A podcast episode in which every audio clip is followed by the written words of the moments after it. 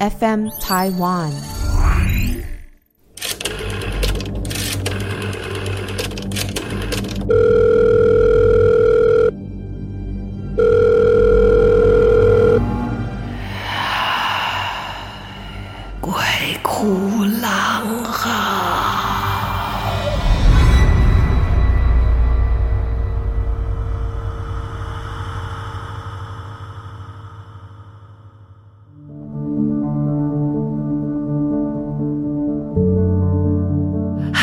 准备好接受鬼哭狼嚎的轰炸跟摧残了吗？哈哈，大家好，我是郎祖筠。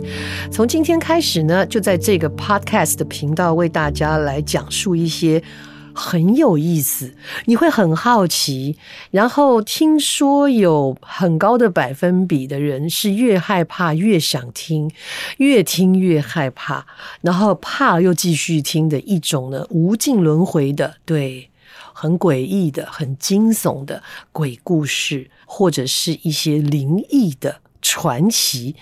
那为什么我要做“鬼哭狼嚎”这个单元、这个节目呢？是因为我从小就是一个很大胆的人，而且从小就是会。把这种奇奇怪怪的我听过的，或者是呃我读过的一些故事，我会转述给同学听，就很爱讲故事。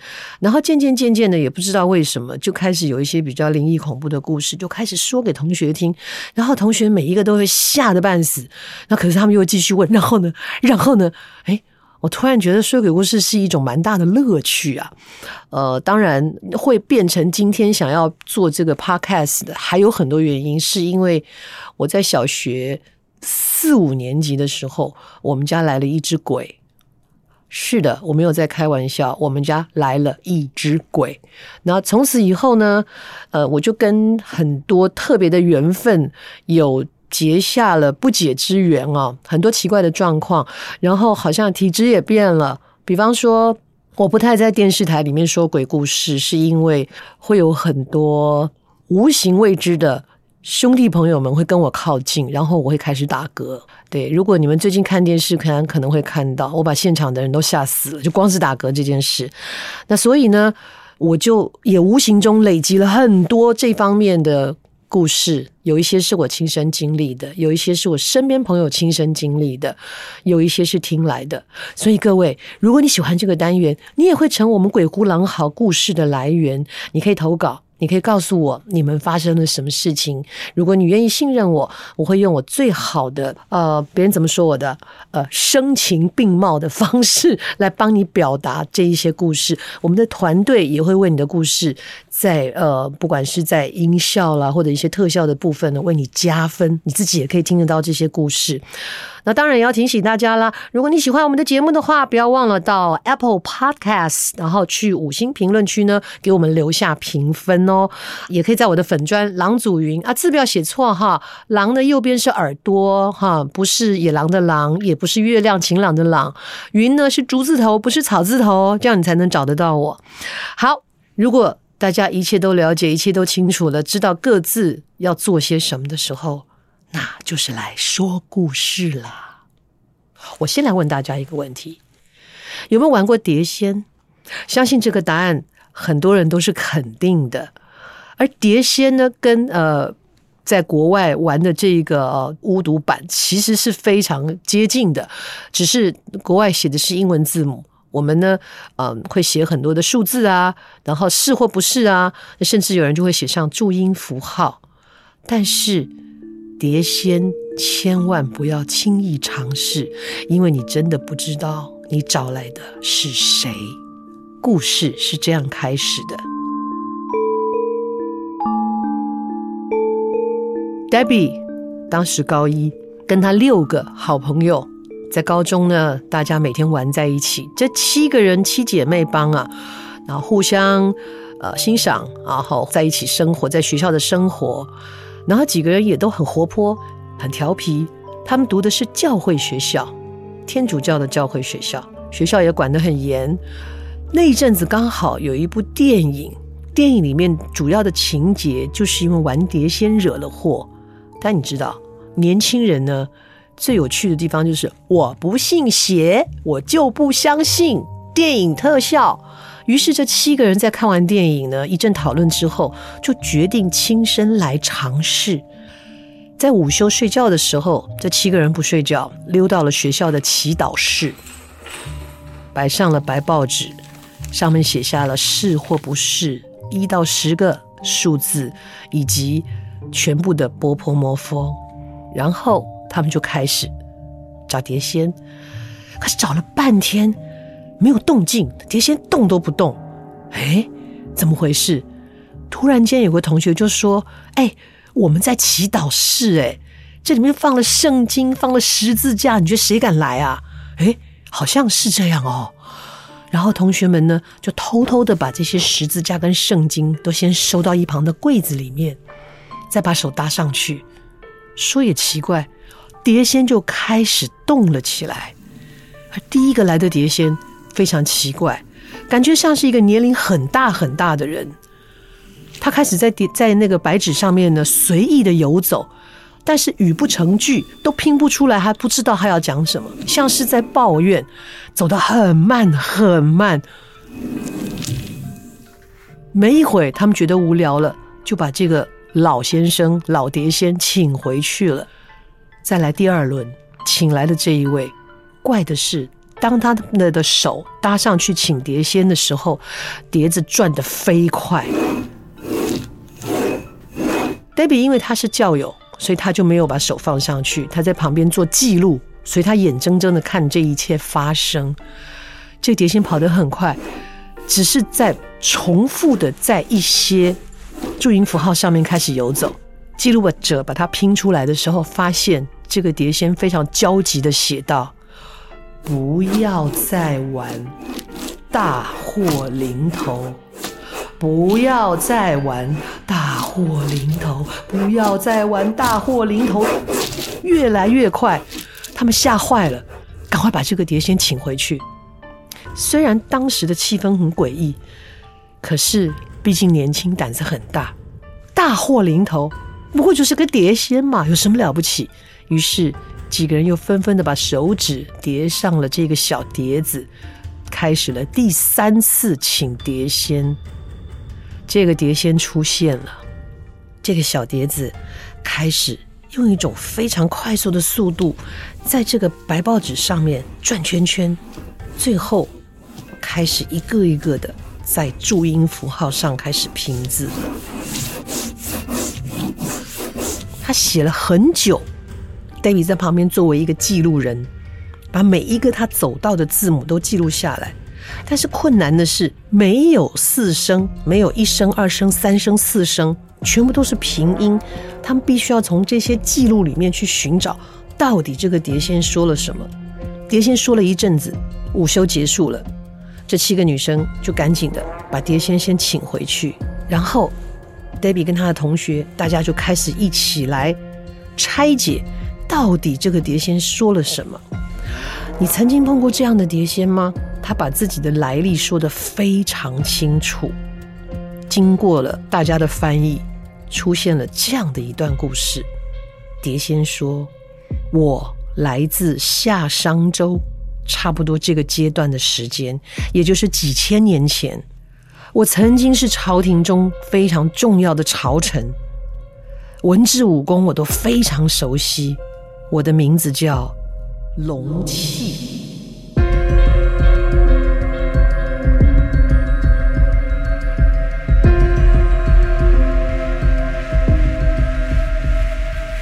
飞龙在天的龙，放弃的弃，龙气是这个碟仙的名字。他说，在那个时代，我原本很受到皇帝的重用，那时候还不叫皇帝啊，那时候叫王啊。但是呢，因为受到奸人破坏，他被流放了，流放到蛮狄。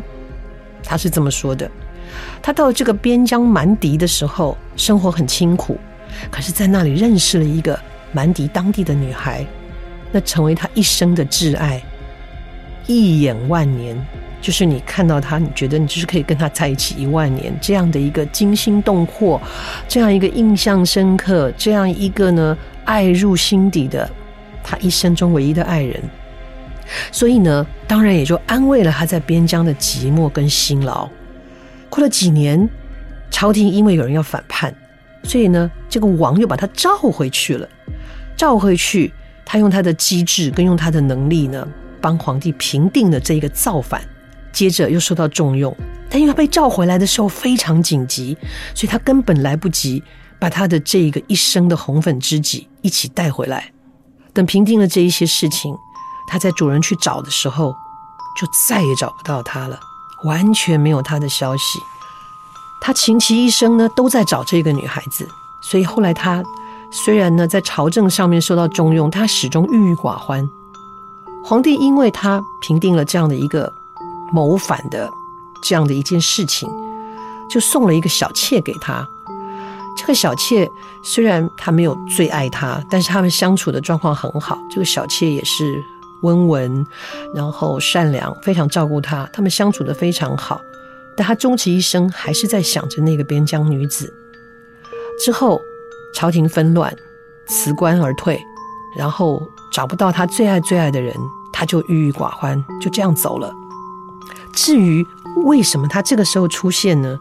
是因为。他在无数的轮回当中，始终找不到他心爱的人，所以他不肯去轮回，他就一直穿梭在这一个无边无际、无光无亮的一个一个幽冥的一个状态，在那里徘徊，始终就在寻找他最爱的人。而今天为什么会出现在这七个人的召唤当中呢？因为其中有一位女生。就是他寻找千年的边疆女子的投胎。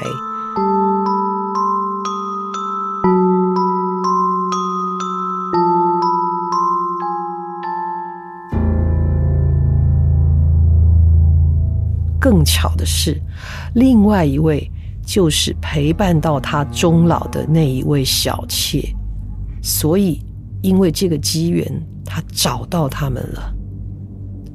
他最后离开前留下的字就是：“我终于找到你们了，我会来带你们走。”几个女生看到了这一个碟仙留下来这个长篇大论的文字，其实都蛮害怕的，因为毕竟玩碟仙这是他们的第一次，然后去询问。大多都是一些很稀松平常的，就是问说：“我以后会不会结婚呐？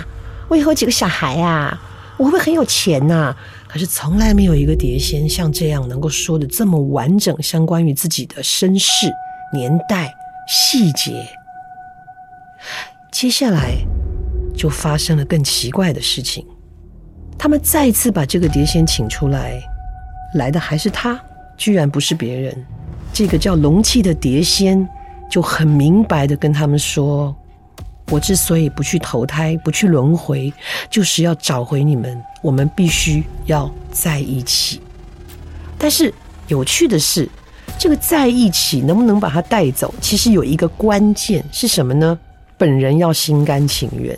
问题是这几个女孩都才高一呀，青春正好。”花样年华，谁要离开跟一个老灵魂去漂泊，去一个完全不知道的领域？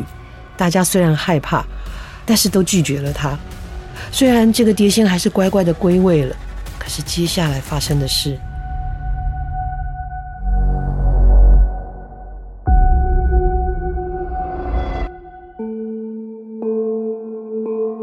我们姑且叫这一个原来。他说是千年轮回的这个边疆女子，我们叫她小丽。那这位小妾呢，我们就叫她小美。从此以后，这个说是小妾轮回来的这个小美，每天晚上睡觉都觉得房间有人，但是怎么样都找不到。她甚至听到了叹气的声音，吓得她都不敢睡觉。而呢，这个小丽，边疆女子，每天都在房门口看到走动的脚步的光影，就很像你看恐怖片的那样的画面。外面有灯，然后哇，脚步影子走来走去，走来走去。而更奇怪的是，这七个女生都有梦见过这一个容器。有的人看得见她的样子，有人看不见她的样子。一开始，专门做记录的 Debbie 不觉得有事，因为他从头到尾没有参与，他是一个旁观者。可是随着这些同学在家里发高烧，不来学校，然后情绪不稳定，然后渐渐渐渐的，事情开始变得有点不能收拾了。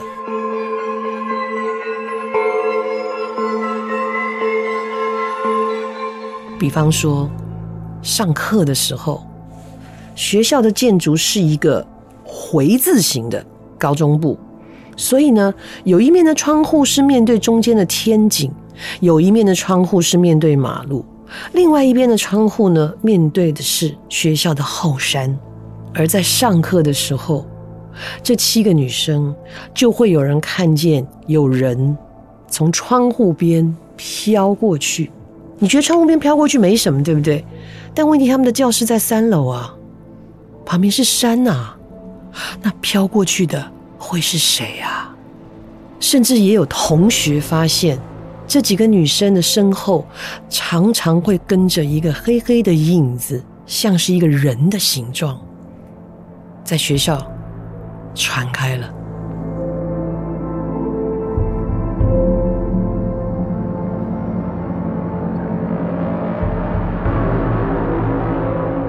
而接下来呢，发生的事情就个别不同。结果，因为孩子们上课已经没有精神，甚至都生病了，Debbie 只好找上他的导师，也就是他的国文老师，跟他说他们最近发生了一些什么事情。老师听了也觉得很惊讶，他说：“我就觉得你们几个人的气很奇怪。”这个国文老师本身呢是信奉藏传佛教。所以他听到这个情形，他就把几个学生找来说：“这样吧，我请我的师兄来帮你们看看能不能解决。”到了约定的那一天，师兄来了，而师兄一看到这七个女生，就忍不住摇头叹息：“你们几个怎么会去玩碟仙呢？是哪有什么怎么？不就说好奇嘛？”他很感慨，他说：“哎，这仿佛像是注定一样，因为……”经过千年，他们各自去轮回到了不同的家庭、不同的时代、不同的环境。他们早就把前生都忘光光了，也都没有我们联系了。可是到了这一世，他们七个居然又聚在一起，也不知道是一个什么样的原因。这个龙气的碟仙，他就是因为这七个人聚在一起的磁场，像是一道光一样，给他指引了一条路，他才找到他们的。如果这七个人没有聚在一起做这件事情，这些事情都不会发生。所以，光是为什么是这七个人？这七个人到底投射出什么样的磁场？跟这个容器之间又有什么样的关系？光是这件事情本身就已经很诡异了。接下来发生的事情更令人瞠目结舌，因为闹大了，连校长都知道了。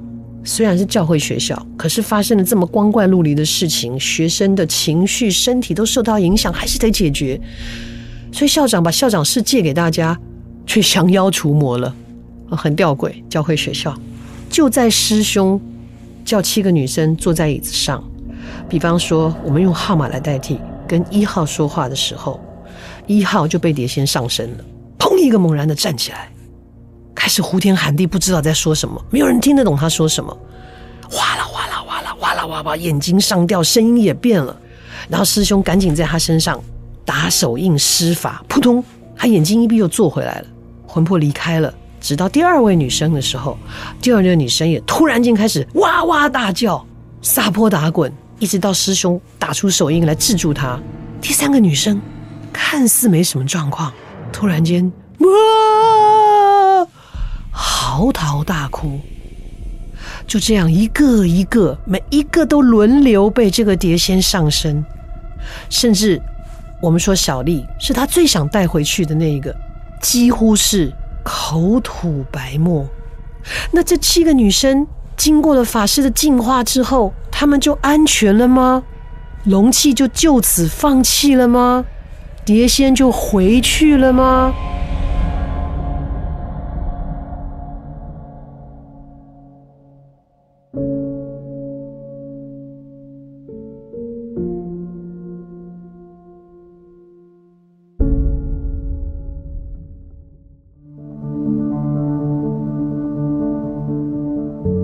故事说到这里，其实还没有说完。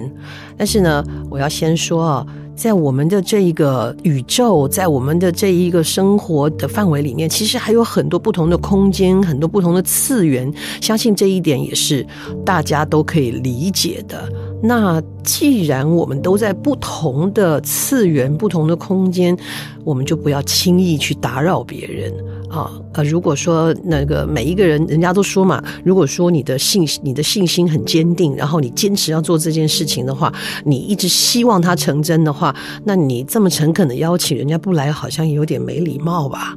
那就是尽量我们就过好自己的啊，其他的空间不是太了解的，没事别把人家请来，万一人家来了高兴不走，那不就麻烦了吗？想要知道故事的最后结果如何，请继续收听由郎祖筠所主持的《鬼哭狼嚎》。记得到 Apple Podcast 给我们五星评分哦，或者到郎祖筠的粉专留言，也可以给我们你的诡异故事、碟仙龙气的故事。下次再见。